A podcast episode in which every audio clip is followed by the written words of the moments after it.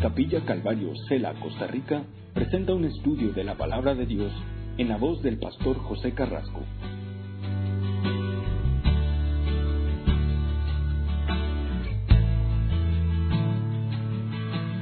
Hay dos maneras en las cuales nosotros podemos ver, por medio de la Biblia, las dos principales, por llamarlo así, en donde podemos, eh, la forma que podemos adorar a Dios. Una es a través de la oración y otra es a través de lo que estábamos haciendo ahorita, el canto, a través del cántico. Y esto es eh, eh, lo que este salmo nos va a hablar y nos va a dar la razón del por qué debemos adorar.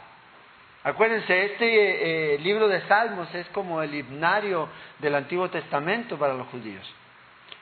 Entonces, es además el libro más largo de la Biblia. Eso quiere decir entonces que a Dios le interesa. Para Él es importante que la gente lo adore, que cante, que lo exprese de alguna forma, de acuerdo a lo que la Biblia nos enseña aquí. Entonces, la importancia de la música es dada aquí en estos libros, especialmente en este libro de Salmos. Yo sé que hay algunos que piensan que la música o los instrumentos no son necesarios para la adoración y, puede eh, eh, tener su, punto de vista, pero nosotros vemos que tenemos esa libertad para poder usarlo, porque en el Antiguo Testamento se mencionan y en el Nuevo Testamento no se prohíben. Entonces, ahí está, podemos nosotros hacerlo. Y podemos adorar al Señor. Entonces, Adoración a Dios es algo muy importante para nosotros. Y debemos nosotros siempre tener muy claro cuando adoramos a Dios en qué es lo que estamos cantando. No tanto dejarnos llevar por el movimiento o por el ritmo de la música, sino la atención muy especial a lo que la letra está diciendo. Entonces es muy importante elegir bien lo que vamos a cantar. Fíjense, en el versículo 11 del capítulo 32, el salmo terminó así, en el capítulo 32, alegraos en Jehová. Y, y, la alegría que expresa este salmo, como miramos la semana pasada, es por el perdón de los pecados. Ahora aquí en este salmo va a expresarlo de una manera diferente, expresar esta alegría, expresar este, este gozo y este, alabanza a Dios por medio del cántico, producto de que Él es el creador de todo. ¿Quién es Él? No tanto quién nos ha dado, sino quién es Él. O sea, ahí hay una, hay una diferencia entre acción de gracias y adoración. Acción de gracias es por lo que Él nos ha dado. Adorar a Dios es por quién es Él. Por lo que Él es. Y aquí nos va a mostrar de quién es Él. Él es el creador de todo, el que gobierna todo, Él es su creador y tiene el control de todo. Y por eso nosotros como cristianos necesitamos adorarlo a Él. Entonces fíjate aquí en los primeros tres versículos hace esta invitación, aquí el escritor de este salmo, a alabar a este Dios grande. Un cántico de alabanza a este Dios grande pero también un Dios temible. a veces no tenemos ese concepto de ese Dios. Un Dios temible, un Dios que hay que temerle. Y no hablo de reverencia, sino que hay que temerle. Porque también hay la reverencia. Le tememos por reverencia. Pero temerle por, lo que, por quién es Él. Por lo que Él ha hecho y por lo que Él puede hacer. Entonces, este salmo sencillamente habla aquí acerca de esto, de cómo adorar. Todo el mundo debe adorar a Dios, pero sabemos que no todo el mundo adora a Dios. Es más, a veces en la iglesia no están adorando a Dios. Están adorando a, un persona, a una persona, a un hombre, a una imagen, a una persona carismática. Y le rinden adoración. Pero aquí habla de adorar al Señor y, habla de dos tipos de personas. Habla de los justos en el versículo 1 y de los íntegros de corazón. O sea, la verdadera adoración viene de aquellas personas que tienen una relación personal con Dios. A alguien que aman íntimamente y profundamente. Esta es la referencia que nosotros necesitamos entender. Esto es lo que Dios quiere que nosotros hagamos. Es nuestro amor a Dios, porque Él nos amó primero, nosotros respondemos a Dios en adoración, por lo que hemos recibido, por lo que Él es. Entonces adoramos a Dios. Entonces cualquier adoración que no resulte, que no salga de un corazón agradecido a Dios, de ese amor genuino hacia Dios, en realidad no es adoración. Y eso es lo que ocurre a veces en la iglesia, que se transforma en algo frío, en algo monótono o en algo que sencillamente se convierte en un ritual. Vamos a cantar. Y ya.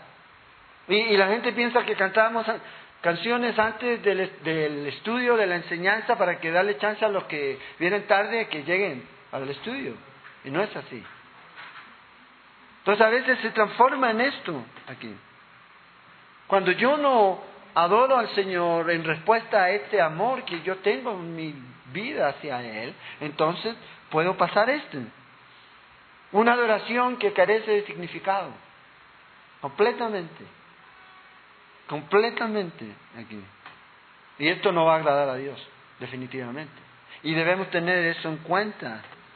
Lo otro es que una persona real genuina va a adorar al Señor y esto significa entrega absoluta, absoluta entrega a Dios.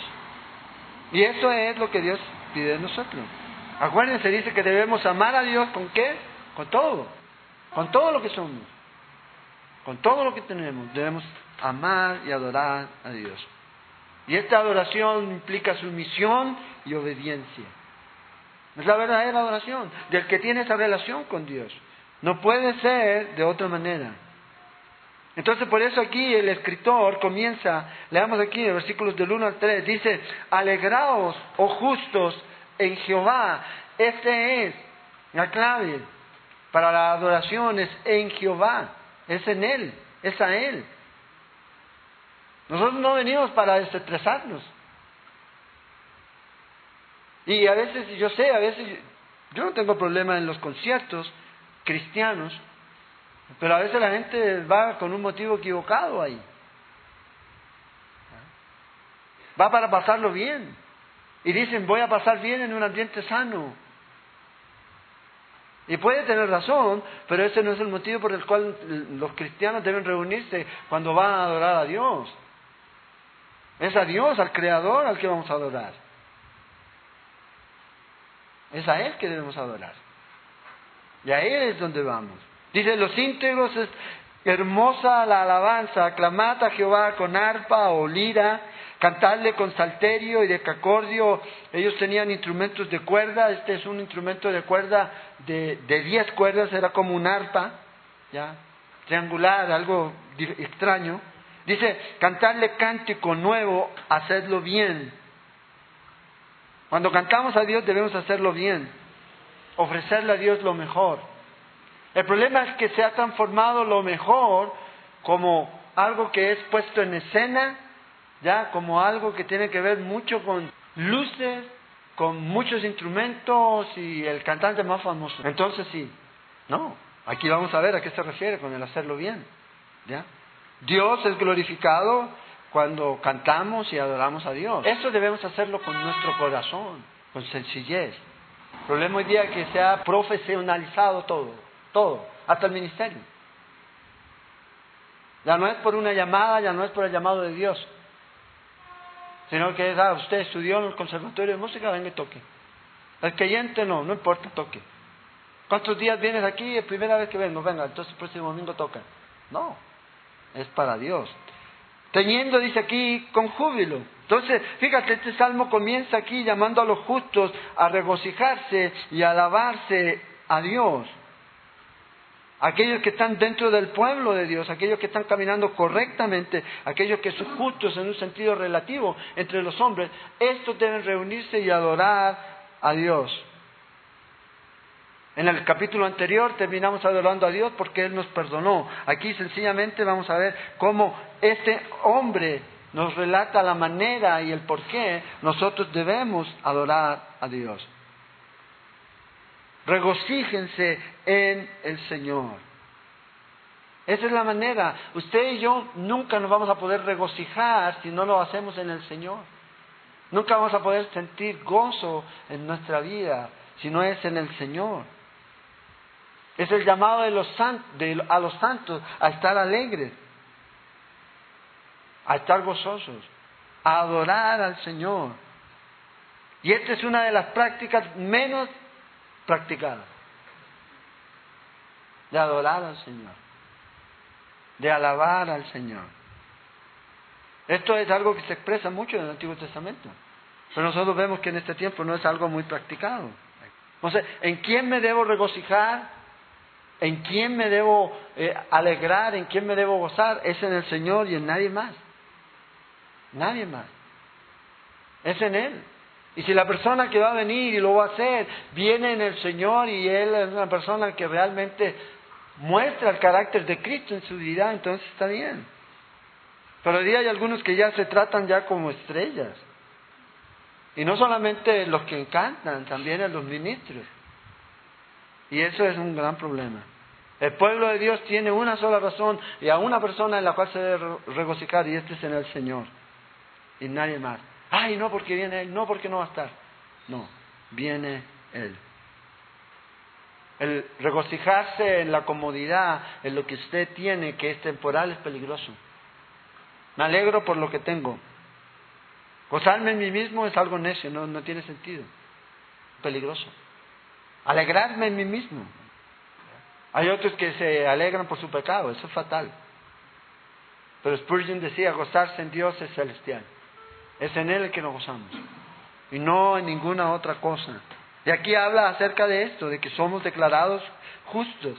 No es por la justicia que el hombre tiene por guardar la ley, sino porque creen en Dios. Creen en la promesa. En el Antiguo Testamento era así. Y en el Nuevo Testamento también. En el libro de Romanos, en el capítulo 3, en el versículo 21 al 26, Pablo declara esto aquí. Y habla acerca de estas personas que han sido declarados justos por la fe en Jesús. Los que creen en Jesús aquí. Es una justicia recibida, no es una justicia ganada. Creer en lo que Dios ha hecho, creer en lo que Dios ha dicho, creer en Dios mismo, creer en Cristo Jesús. En el Antiguo Testamento eran Jehová, ahora usted cree en Cristo Jesús, en Dios por eso a veces la gente habla de Dios, pero la pregunta es, bueno, ¿de qué Dios me estás hablando? Del Dios que vamos a leer nosotros aquí, del Creador del cielo y de la tierra, que tiene poder, que es soberano sobre todo. ¿De cuál Dios me estás hablando? Porque hoy día a veces la gente tiene el concepto ese, de un Dios, pero no en Él. Cristo Jesús. Ese es el problema para ellos. Ese es el problema. Entonces, aquí, ganada usted no puede ganar la justicia. Acuérdense, la salvación es por medio de la fe, no por fe. Porque la gente puede tener fe en cualquier cosa. Entonces, ¿qué me está queriendo decir usted a mí? Que no necesita Cristo. No, es por medio de la fe. Es por gracia.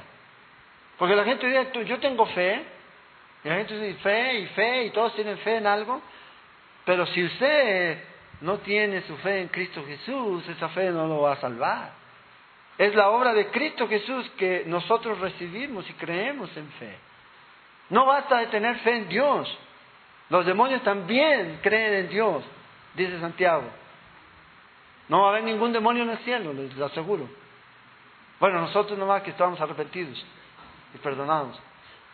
Pero de esos que cayeron nunca va a haber ninguno. Entonces, aquí el salmista habla de, estas personas que son justos. Porque han creído. Porque creen en la promesa. Es igual, entonces nosotros vamos caminando por la vida gracias a Dios, perdonados por la obra que Él ha hecho, no por mis obras. No guardando esto o dejando de hacer esto o haciendo esto. Es el resultado de algo, sí, pero eso no nos hace salvos. Lo que nos hace salvo es creer en Cristo Jesús. Entonces, una persona que ha creído en Cristo Jesús tiene que adorar a Dios. Lo único que alguien va a impedir que adore a Dios, porque habla de una comunión con Dios es el pecado. Si tú no tienes gozo, si alguien no tiene gozo, si no quiere adorar a Dios, entonces ahí hay un problema. Y tiene que ver con ese efecto que produce el pecado, que nos separa de Dios. Entonces, dice que estos son los íntegros, ¿ya? Y en los íntegros es hermosa la alabanza. Y, se refiere a la adoración que hacemos. En ese tiempo era el pueblo que se reunía a adorar a Dios, ahora nosotros nos reunimos. Y dice, hey, Dios se goza en eso cuando estamos cantando al Señor. Y yo sé que a veces unos cantan bien, otros más o menos, otros, bueno, sabemos que no tenemos. Pero cuando lo hacemos, yo creo que el Señor no escucha, ¿verdad? Es como, yo no sé si ustedes han visto una muchacha cantando en esos videos y que le arregla la voz y sale una voz angelical, la en el estudio, pero cuando la ponen en vivo es peor que yo. Y eso es mucho decir. Bueno, yo creo que cuando usted canta al Señor, Dios lo escucha como se coro Y se agrada eso. Agrada que su pueblo esté adorando al Señor. Hombres justos por la obra que Cristo ha hecho. Mujeres justas por la obra que Cristo ha hecho. Íntegros de corazón. Lo opuesto completamente a lo que los hombres hacen. Hombres que no tienen a Dios. Entonces una persona que no tiene a Dios en su vida nunca va a poder adorar a Dios, no ha adorado a Dios nunca. Aunque la gente diga lo que diga, pero es lo que la Biblia enseña. San Agustín dijo esto, agrada a Dios aquel cuyo agrado está en Dios. Si no está en Dios, entonces, y necesitamos ver esto aquí. Entonces la verdadera alabanza va de nuestros corazones agradecidos a Dios. ¿Ya? Eso es lo que nosotros necesitamos entender. Eso es lo que nosotros necesitamos entender. Corazones agradecidos a Dios. Fíjate en el versículo 2 dice, aclamad a Jehová con arpa, cantadle con salterio y decacordio. Aclamemos al Señor a través de la música, y aquí lo está diciendo. Y usa estos instrumentos. Entonces esto agrada a Dios. ¿Quién es el creador de la música? Es Dios. Dios es el creador de la música. Ahora sabemos que Satanás lo distorsiona y lo ha distorsionado. Pero el creador es Dios. ¿Quién es el gran músico por excelencia? Él. ¿A quién no le hubiera gustado estar ahí cuando Jesús cantaba con los discípulos? Cuando dice que salieron y se fueron al Getsemaní y cantaron los salmos. ¿Se imagina usted escuchar a Jesús cantar? No hay registro de eso, pero sí sabemos que él cantó. Entonces él es el creador y a él agrada esto aquí.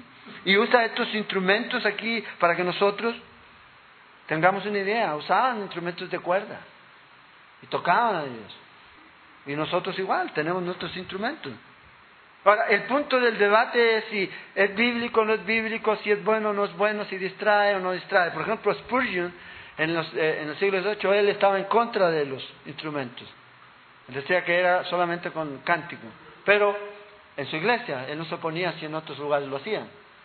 Pero el asunto aquí no es tanto si es instrumento o no es instrumento. El asunto es corazón. Ese es el asunto. Porque pueden tener y cantar y, sin instrumento, pero su corazón por allá. Este pueblo, ¿qué dijo el Señor? De labios me honra. Y los judíos sí que cantaban, ¿eh? y cantaban los salmos.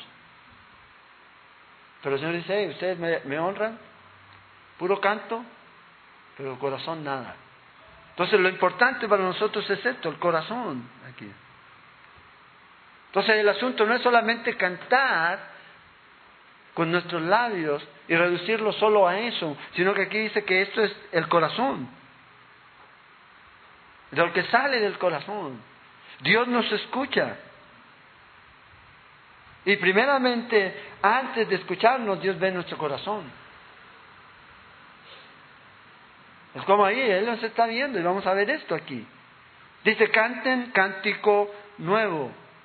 Bueno, es que tienen que estar creando, creando, creando, pero tiene que ser que cada vez que cantemos sea como algo nuevo y fresco para el Señor. Yo no sé de dónde sacamos la idea de que tenemos que cambiar todo lo viejo por lo nuevo.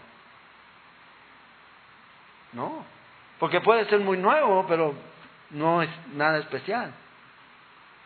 Pero en cambio lo viejo, a veces ni siquiera experimentamos lo viejo y queremos algo nuevo. Y en la música ha pasado eso, en la iglesia.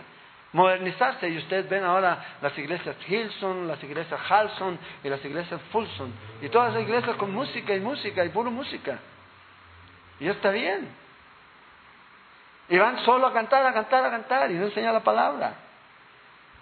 Y no saben ni siquiera si lo que están cantando es bíblico o no. Debemos tener cuidado aquí. La alabanza nueva es aquella que surge de un corazón con una conciencia agradecida a Dios. Señor, gracias, siempre es nuevo.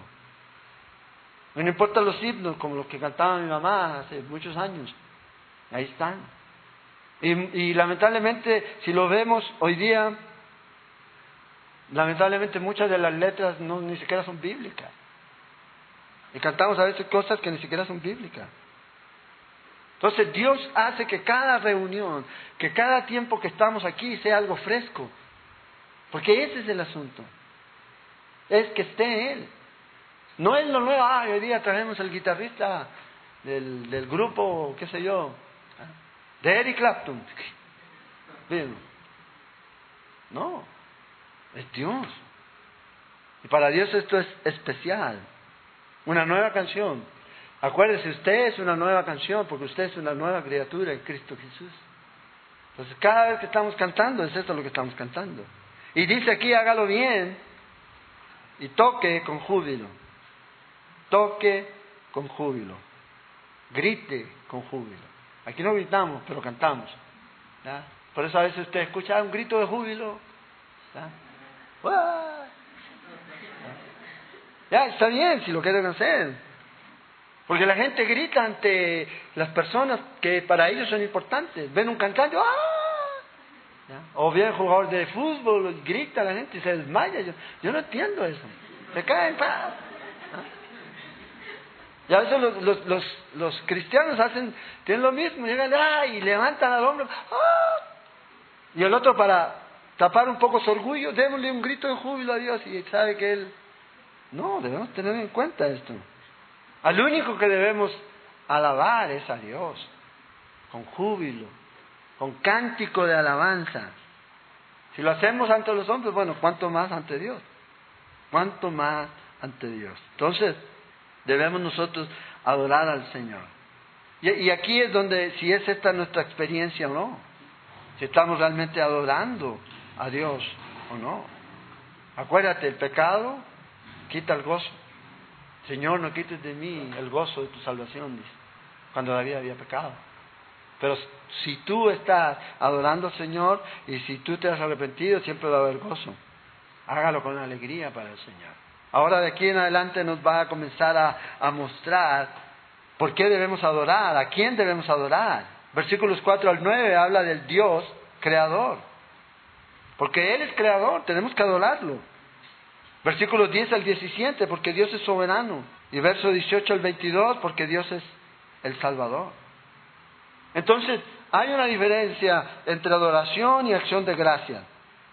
La adoración tiene que ver con eso, con quién es Dios. La acción de gracias es por lo que usted o yo hemos recibido de Dios. Este es el punto aquí. Entonces, debemos adorar al Señor. Lamentablemente, nosotros sabemos que a veces el uso de la música en la oración ha provocado problemas. Hay problemas. Y a veces podemos darnos cuenta por medio de ciertas situaciones. Voy a reflexionar sobre seis cosas que son producto o que producen problemas en la adoración. No vamos a profundizar, pero sí quiero mencionarlas para que tengamos una idea. Porque hoy día estamos en este mundo, en donde a veces eso es lo que importa. Y esto es lo que vamos a ver aquí. Primero, uno de los problemas, no importa lo que la canción diga, lo importante es que tenga ritmo. O sea, hermano, puro fuego, fuego, démosle movimiento al asunto. Pero la gente no piensa, no medita en la letra. En Salmo 47, 7 dice, cantad con inteligencia. O sea, si usted va a cantar, lo ideal es que realmente esté su sentido ahí, en entendimiento, que pueda poder entender. No podemos cantar sin prestar atención a la letra.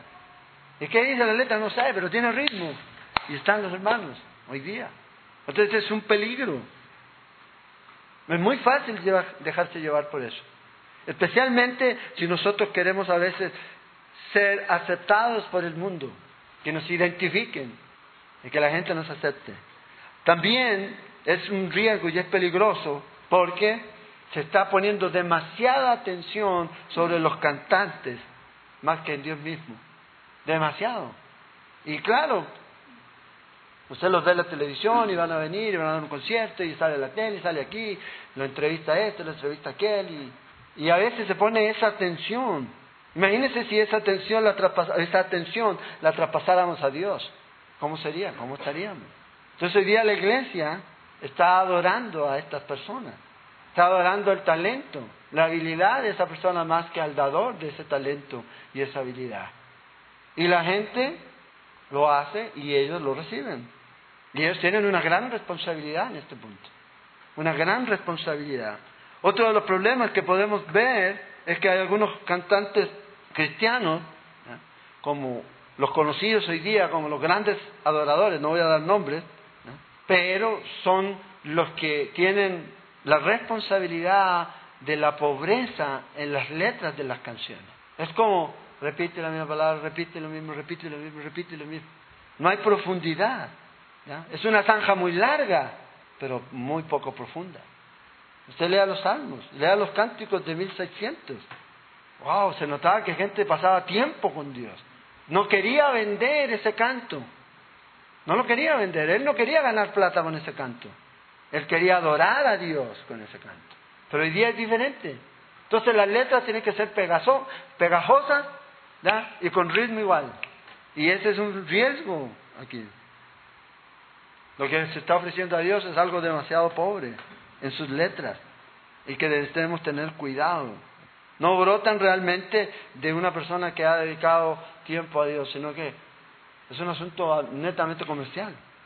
El otro problema que ocurre, y usted lo ve mucho, es el hecho de pensar que Dios está presente cuando o en medio de la adoración existen todo lo que se necesita, todos los medios técnicos, todos los mejores músicos, todos, los instrumentos. Entonces ahí es cuando Dios está ahí cuando hay mejor sonido, mejor iluminación, los mejores efectos, todo.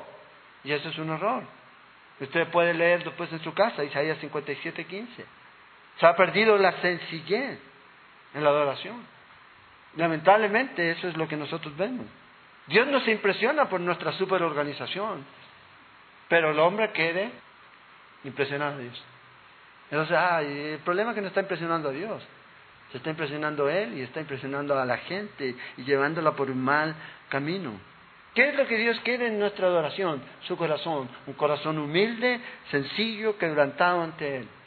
O sea, si eso hay en la adoración, si no tenemos instrumentos, ni guitarra de palo, tenemos, pero eso hay, cantamos al Señor, Dios se agrada de eso, Dios se goza en eso, Dios está ahí. ¿Pero qué? Nos han vendido la idea de que no, que tenemos que más luces y más esto y más aquello porque eso es lo que venden. El otro problema que nosotros podemos ver hoy día es que todo lo que cantamos como iglesia, cuando nos reunimos a cantar, hoy día se ha sustituido por personas que van a dar un concierto. Y el resto de la congregación son meros espectadores. Qué bonito cantó. Lo único que hizo fue estar ahí, con el movimiento, cuando es movido el asunto. Entonces ha perdido esto de que nos reunimos a cantar juntos y están puestas en tal tonos musicales que solamente el intérprete lo puede cantar. Uno que ha estudiado música puede llegar a esas notas, pero los normales, a veces uno está cantando, ¡Ah! y hacen solos como no sé para impresionar a quién. Lo que falta en el pasillo aquí se tiran así por el piso, con los pies abiertos y, y tocando la guitarra. No, eso es un problema. No, cuando nos reunimos a adorar al Señor es para que todos cantemos, cante bien, cante mal, el que está ahí. El que está aquí obviamente debe cantar entonadito, para guiarnos, porque si no olvides, ahí sigue ya un desastre. Pero no venir a, a, cantar y solamente él canta y nadie más canta. Nadie más canta. También el problema es que la música cristiana hoy día se ha convertido en un negocio mercado meta para muchos cantantes. y hace letras y todo lo demás. Y es porque se vende, se vende. Es un negocio aquí. Produce fama, produce popularidad, similar a los cantantes del mundo, y eso es peligroso. Entonces necesitamos tener en cuenta eso. Cuando vamos a adorar, vamos a adorar a Dios, adorar juntos.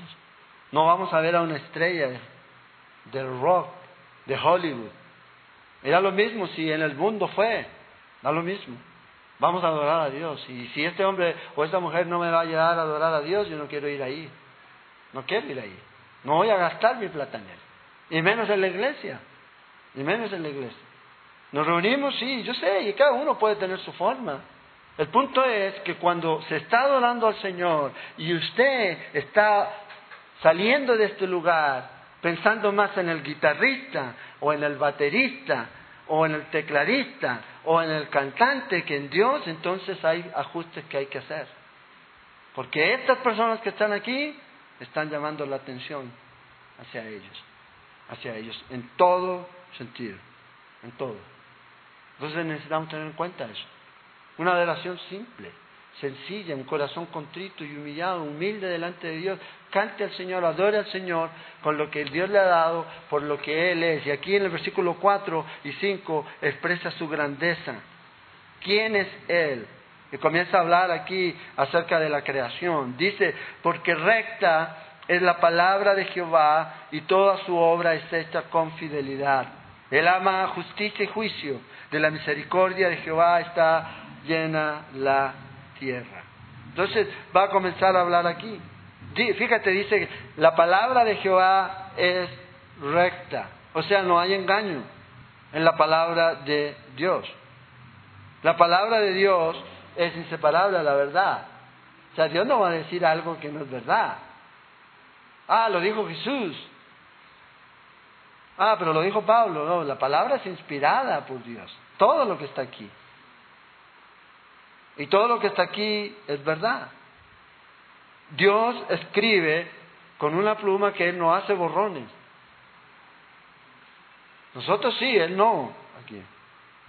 Cuando Él habla, Él no se traba. No. Él es claro aquí. Y cuando Él hace algo, Él nunca falla.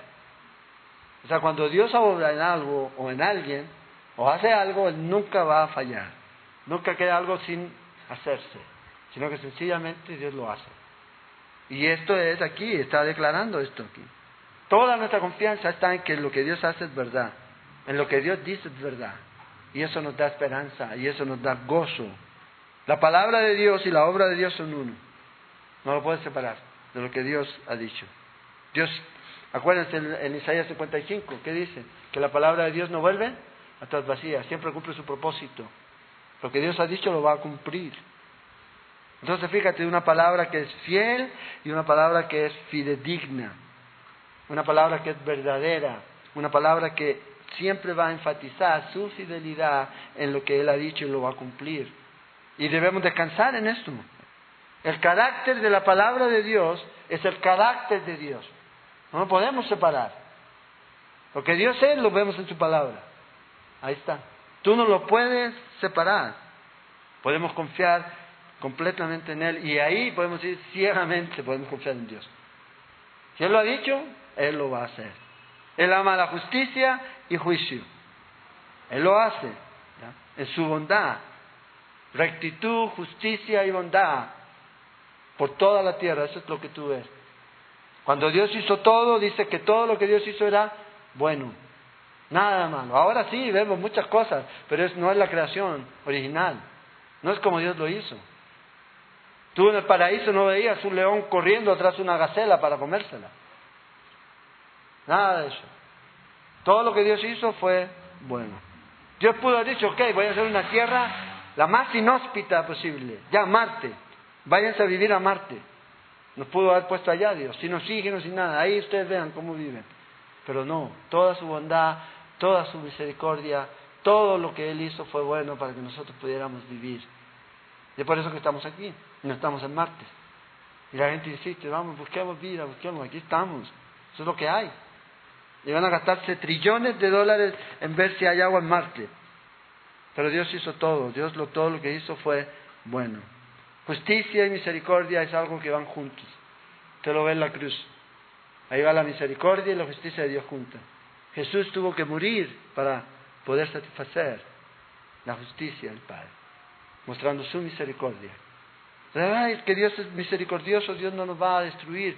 Hey, si tú no te arrepientes, Dios dice que vas a ir al infierno. Pero si te arrepientes, ves la misericordia de Dios. Y luego reconoce su justicia. Gracias, Señor, porque moriste por mí y por tu gracia. Por la palabra de Jehová ahora habla de la creación. Fueron hechos los cielos. Aquí es como que va volviendo a Génesis. Vea, el escritor. Por eso es importante que aquellos que componen canciones, si van a componer, estoy hablando de cristianos, ¿verdad? Que es que conozcan la palabra de Dios. Porque muchas de las letras a veces contradicen otros pasajes de la Biblia. A veces, y esto y la cantan y lo dan como. No, aquí vemos que el escritor que está aquí expresando esto dice, hey, los cielos fueron hechos por Dios, por su palabra, la palabra de Dios. La palabra de Dios creó todo. Ese es el gran problema hoy día eh, eh, con el asunto de la evolución no creen en Dios. Ah, por eso, si usted tiene problema con el primer versículo de la Biblia, tiene problema con toda la Biblia y tiene problema con Dios. En el principio creó Dios los cielos y la tierra. Si usted y cualquier persona tiene problema con la palabra Dios que aparece ahí, es porque tiene problema con todo lo demás. Con todo lo demás. Pero nosotros vemos por medio de las escrituras de que Dios fue el que creó. Y ahora por observación y por evidencia podemos darnos cuenta que hay un creador, hay un diseño. ¿Por qué la nariz en el centro y no aquí arriba? ¿Se ha pensado usted en eso? ¿Por qué las orejas así para afuera y por qué no para adentro? ¿Por qué dos ojos y por qué no seis? ¿Por qué ah, una boca? ¿Por qué no cuatro? Y que sean independientes para que pueda comer de lo que usted quiera a la vez. ¿Ah? Hay un diseño. Esto no es un asunto de que ha evolucionado, no. De eso va a hablar de Jaime cuando venga, en agosto. Pero Dios es el creador de todo, dice. Y todo el ejército de ellos, las estrellas de los cielos, por el aliento de su boca. El poder de la palabra está en Dios, no en usted. Declárelo, declare lo que usted quiera. Pero el poder está en Dios, en su palabra. Él puede decir al cielo, venga y exista. Usted puede decir, apáguese la luz, apáguese la luz y no se va a apagar a no ser que nos la corten. Por mucha confesión que usted haga, no, el poder está en Dios. Él hizo todo. Él creó todo. Él no estaba ahí, ay, ¿qué voy a hacer? ¿Qué voy a hacer? No, él empezó a decir y comenzó a, suceder todo. Imagínense. Todo lo que nosotros vemos, Dios, por su palabra. Y lo que usted no ve, por su palabra también fue hecho. Porque hay muchas cosas que nosotros no vemos aquí. Él juntó como un montón las aguas del mar. Él pone en depósito los abismos. Toda la creación de Dios es una creación que se conoce como ex nilo o sea, creada de la nada. Nada existía. Y Dios lo trajo a la existencia. Por eso en Génesis, cuando dice la palabra creó, es la palabra vara. Crear de la nada. Crear de la nada. Después usa otra palabra cuando comienza a hablar en Génesis acerca de lo que Dios comenzó a hacer. Y es la palabra asa. Crear de algo que ya existe formar algo de lo que ya existe, estos materiales. Esto no fue creado por el carpintero por solo su palabra, él creó porque había madera y todo, y lo juntó y hizo esto. Y le quedó muy lindo. Pero Dios creó todo no habiendo nada. Nada. Ni usted se imagina lo que había. Porque nadie estaba ahí. Pero dice que no había nada. Y Él creó todo todo lo que nosotros vemos. Génesis en capítulo 1, usted lo puede leer en Juan capítulo 1, versículos del 1 al 3, Hebreos 11, 3, habla de esta creación de Dios por su palabra. por el poder de su palabra, no en el poder de las palabras de José. No hay poder en las palabras de José. El poder está en Él, en Él, en Cristo Jesús. Todo lo que Dios hizo aquí, todo lo creó. Entonces, dice aquí que también limitó los océanos entre las fronteras, porque cuando tú lees Génesis no dice que Dios creó el mar, los océanos, dice que los cielos y la tierra. Dice que ya el agua estaba sobre la faz de la tierra. Y Dios lo ordenó y le puso límites. Le puso límites. Y ya este mundo no se va a inundar. Ya dijo que no. No va a haber otro diluvio, ni el mundo se va, ah, es que el calentamiento va a inundar toda la tierra. No, Dios dijo que no. Entonces yo lo creo a Dios. No lo creo a Él. Lo que sí va a ocurrir es que esto se va a quemar. Eso sí. Entonces yo no sé qué quiere usted, que se inunde o que se queme. Bueno, cualquiera de las dos. Pero Dios dijo esto. Entonces, fíjate, porque Él es el creador. A Él tenemos que adorar. Entonces es una gran diferencia. En Hechos 4, cuando la iglesia se reúne a orar por la persecución que ellos estaban teniendo, una de las características que dicen cuando comienzan a orar, Dios, creador del cielo y de la tierra, identifique a su Dios. ¿Quién es su Dios? ¿Es el creador de todo? ¿O quién es? Cuando adoramos a Dios es a ese Dios que adoramos. A ese es a Dios que nosotros estamos clamando, al que le pedimos, y al que le damos gracias. Es a ese Dios. Ahora fíjate aquí, versículo 8. Vamos a llegar hasta aquí, hasta el 9, versículo 8 y 9. Y aquí usa dos palabras diferentes para la palabra temer. Aquí en, en este versículo dice teme. Y aquí la palabra temer en el hebreo es tenga miedo. Miedo es la palabra. A Jehová toda la tierra. O sea, toda la tierra ahí, téngale miedo. ¿Por qué? Que eres el creador. Él es el que creó, Él es el que sostiene, pero también es el que puede hacer así y deja de existir. ¿Y por qué no se ha sido destruido? Porque Dios la sostiene. Delante de Él, perdón, a Jehová toda la tierra. Y luego dice, teman. Y aquí es otra palabra en el hebreo. Y la idea de esta palabra es pararse o ponerse a un lado. Pararse o ponerse a un lado. Y habla de reverencia. Delante de Él, todos los habitantes del mundo. Porque Él dijo y fue hecho. Él mandó y existió. Entonces la respuesta a esto, al saber quién es el creador, nosotros tememos, reverenciamos a Dios y ¿qué hacemos? Adoramos por su carácter, por su poder. Caemos rendidos ante Él. ¿Quién es este Dios? Nos hace ir siempre humildes. Por eso, si usted se compara con los hombres, usted se puede enorgullecer. Pero, hey, mire a Dios, vamos a caer. Humildes, humillados. ¿Por qué? Porque Él es el creador de todo. Todo ser humano debe tener temor ante la presencia de Dios. Todo ser humano. Pero hoy día vemos que no es así. Porque la gente dice cualquier barbaridad en contra de Dios. No hay temor de Dios. Y eso lo vemos en el libro de Romanos. Y es por eso que tenemos la sociedad que tenemos. Entonces, este Dios que hizo todo, que conserva todo, que preserva todo, pero que también en un momento puede destruir todo, a este Dios debemos tener miedo. Es lo que dice aquí. Debemos tener miedo. Pero el corazón del hombre no lo hace. Y el segundo aquí, ese teme delante de él, parece a un lado. Es la idea de una persona que se aleja del camino y se pone a un lado y levanta su tienda lejos. Uh, ante la presencia de Dios. La gloriosa presencia de Dios, agachando nuestra cabeza. Pero vea, Dios hecho hombre. Esto es el Antiguo Testamento. Pero en el Nuevo Testamento vimos su gloria como la gloria del unigénito. Lo vimos, lo tocamos, lo palpamos, Dios mismo. Dios hecho carne. Dios hecho carne. Pero Pedro sí sintió esa relación cuando dijo, uy, apártate de mí, Señor, que soy pecador.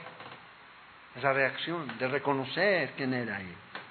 El publicano, sé propicio a mí, Dios.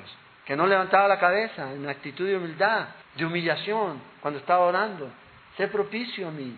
Bueno, esta es la idea en humildad ante este creador de los cielos y de la tierra. Fíjate, Él dijo y fue hecho. El poder de Dios. Dios puede hacer así a tu vida. ¿Estás enfermo? Dios puede hacer y será hecho. Dios puede abrir una puerta de trabajo así. Dios puede cerrar una puerta así. Él tiene poder. Las palabras de Dios nunca son vacías. Nunca son vacías. Sino que necesitamos siempre agradecer a Dios. Entonces, en las palabras de nuestro Dios, creador de los cielos, de la tierra y de todo lo que usted ve, nosotros nos gozamos. Asegúrese o siéntase seguro en eso. ¿Qué es lo que Dios ha dicho en su palabra? ¿Quién la dijo? Dios mismo, el creador de todo. El creador de todo. ¿Se acuerdan ustedes la historia de este centurión en Lucas? Cuando mandó a pedir que el Señor viniera para que sanara a su siervo, que lo amaba. Y porque él no se sintió digno de ir donde él. Y dice el relato en Lucas 7 que cuando el Señor venía, dice que él salió al encuentro y le dijo, no entres a mi casa porque no me siento digno, pero di la palabra y se la hecho. Dijo, y yo tengo hombres a mi cargo y si yo le digo que vayan, van, y si le digo que vengan, vienen. ¿Y qué dijo el Señor? ahí? no he hallado fe como esta en Israel. Ve, tu siervo sano. Y él creyó, él creyó. Y Dios obró. Y es lo mismo, no hay diferencia. Dios puede decir algo y nadie va a poder cambiarlo, Él lo ha dicho aquí. Entonces fíjese aquí, el asunto es, nuestra adoración es a Dios, no a la naturaleza, es a Dios. Nuestro temor es a Dios, no a la naturaleza, no al hombre, es a Dios. Pero hoy día la, sociedad nos ha hecho creer que hay que adorar a la naturaleza y temerle. Vea, si Dios está en tu barco, aunque la iglesia se esté hundiendo, que no va a ocurrir, aunque el país esté por caer, Dios va a tener cuidado de usted. Dios va a tener cuidado de nosotros. ¿Qué puedo temer del hombre? Que puede destruir tu cuerpo, pero tu alma no puede matar, no puede enviarla a ningún lugar. Si tú crees en Dios, Dios nos lleva directamente a su presencia. Entonces, estamos viviendo en esto, en donde debemos tener cuidado en volver la adoración como un show para la gente. No, la adoración es dirigir a la gente a Dios. Y si estas personas que están adorando no están dirigidas en sus corazones hacia Dios, no pueden llevarnos a donde ellos no han ido. Nunca. Yo no te puedo llevar donde yo no he ido. Y es lo mismo. Tú tienes que avanzar y para poder llevar a otros hasta donde tú has ido, hasta donde Dios te ha llevado. adorar a Dios con cánticos, con instrumentos, con voz, con todo lo que Dios nos ha dado, pero con entendimiento. No adoro al Señor y, cierro los ojos nomás y está bien, cierro los ojos, pero medite lo que está cantando, medite lo que está cantando, con sabiduría. Honramos a Dios y glorificamos a este Creador. ¿Quién es su Dios? El Creador de todo. ¿Se merece la honra? Sí, la adoración, la alabanza, por, por quién es Él. ¿Cuándo lo debemos hacer? Siempre. Pero cuando lo hacemos, cuando nos reunimos juntos, dice, hey, wow, que eso produce gozo en él. No quiere decir que no produce gozo cuando tú cantas solo, pero cuando todos juntos, unánimes, una mente, un corazón, adorando a Dios, imagínate. Todos adorando a Dios y alguien por ahí, ay, se me quedó prendida la olla. ¿Ah? No, todos con un corazón, adorando a Dios. Con música, ya sea con una guitarra, ya sea capela, con batería, heavy metal rock, no. Pero lo importante es que sea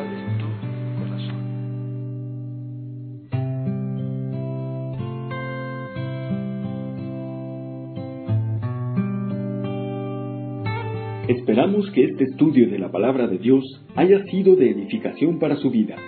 Le invitamos a visitar nuestro sitio en internet www.ministeriocela.com donde encontrará más estudios y recursos para su edificación.